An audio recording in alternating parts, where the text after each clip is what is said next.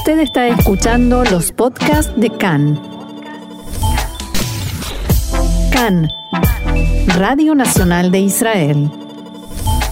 El ministro Benny Gantz exige que se sume un representante de su ministerio al comité de excepciones en el aeropuerto Ben Gurión y también dar a conocer al público cuáles son los parámetros establecidos en su labor. Gantz advirtió que si no se aprueba una fórmula en cuyo marco todo israelí pueda ingresar al país y cumplir con su derecho a votar en las elecciones, no habrá ninguna extensión de las normas y restricciones relacionadas con el aeropuerto cuando dejen de estar en vigencia el 10 de marzo. En respuesta, la ministra de Transporte, Miri Regev, pidió a Gantz que le facilite el nombre del representante del Ministerio de Justicia para incluirlo de inmediato en el comité y permitirle que compruebe que ella está haciendo un trabajo profesional y transparente. A ver, Gaby, ¿qué está pasando respecto del cierre del aeropuerto? Bueno, antes que nada, como vos decías, Roxana, recién, el cierre del aeropuerto, que ya lleva más de un mes, debe terminar hasta ahora, según las restricciones vigentes, el próximo 10 de marzo, o sea, a principios de la semana que viene. Ahora, el hecho de que Ben Gurion permanezca cerrado genera una situación de revuelo que llega muy cerca de la cúpula política de Israel y que hasta incluso en los últimos días mereció un, eh, una investigación periodística de varios medios y un trato bastante especial en eh, los medios de comunicación. ¿Por qué? Por un lado, como nosotros siempre tratamos de separar las cosas para entenderlas mejor, por un lado...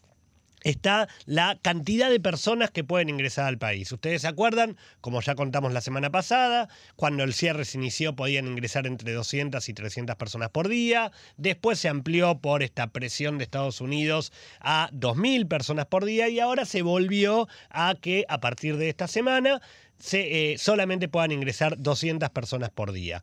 Por otro lado, la cosa pasa por el lugar en el que deben aislarse los pasajeros y de qué manera.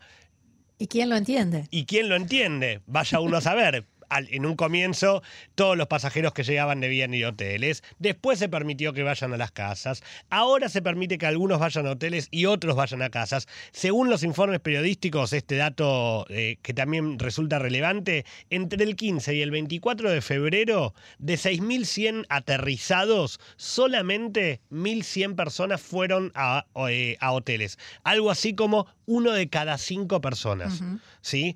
También está el tema de que a partir de ahora, no solamente algunos irían a casas y otros hoteles, sino que además empezaría, como se anunció para esta semana, la prueba de eh, las pulseras electrónicas. Sí. Ahora, hay muchas consultas y denuncias de pasajeros sobre una duda que ronda acerca de quién es y cómo actúa el comité de excepciones. ¿Qué hace el comité de excepciones? Bueno, ustedes recuerdan que cuando comenzó el cierre del aeropuerto y en un principio la primera noticia era que el cierre era total y que no se iba a permitir la entrada a nadie, ni a ninguna persona sola, de, ningún vuelo comercial, solamente vuelos eh, de traslados de eh, medicamentos o de eh, material esencial.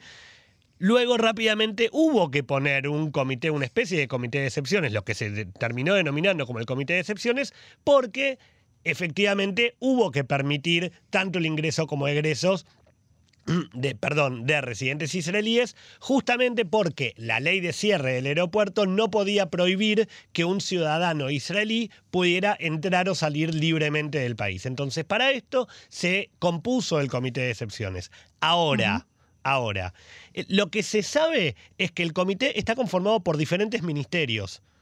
Y de hecho, que en los últimos 10 días pasó por diferentes responsables. Hoy, de hecho, por tanto, eh, eh, ahora mismo, la responsable del comité de excepciones es Miri Regev, la, ministra de Transporte. Transporte. Ahora, el resto de la conformación y de qué hace y cómo toma las decisiones el, el comité de excepciones es información confidencial. Nadie sabe. Secreto de Estado. Secreto de Estado, nadie sabe nada. Un tema, y esto tiene mucho que ver con el comité de excepciones, un tema que cobró relevancia la semana pasada cuando aterrizó en Israel un vuelo desde Nueva York con un gran número de pasajeros religiosos y se descubrió no solamente que 11 de ellos estaban infectados con coronavirus, sino que además, según el testimonio de otro pasajero, y vamos a hablar un poco en condicional porque todo esto, por, un lado, eh, es materia de investigación judicial también, eh, uno de los eh, pasajeros que, que voló en ese, en ese mismo avión habría dicho que habría escuchado durante el vuelo que estas personas habrían dicho que compraron el certificado de salud. Sí que escuchó que hablaban y, se jactaban de que el certificado era falso. Ahora, ¿cómo impacta esto en la política? Porque estamos a poco de las próximas elecciones. Bueno, justamente, justamente, donde entra la política es, ustedes recuerdan que el jueves de la semana pasada nosotros eh, hablamos acerca de la postura que tenía Yuri Edelstein, el ministro de, de Salud, de pedir que el aeropuerto continúe cerrado y permitiendo solamente el ingreso de 200 personas hasta después de Pesaj, o sea, incluida la fecha de las, elecciones. del próximo 23 de marzo.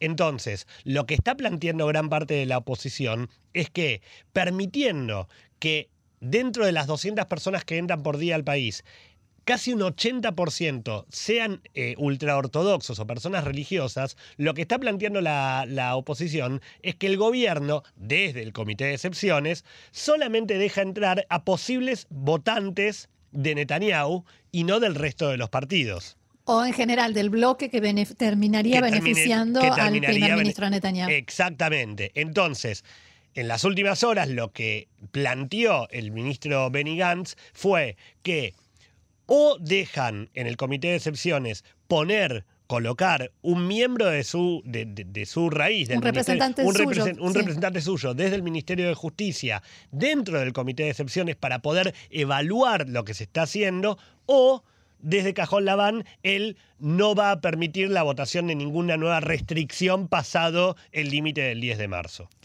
Y si todo esto no se resuelve, por supuesto, irá a parar a manos del, eh, de la Corte Suprema de Justicia.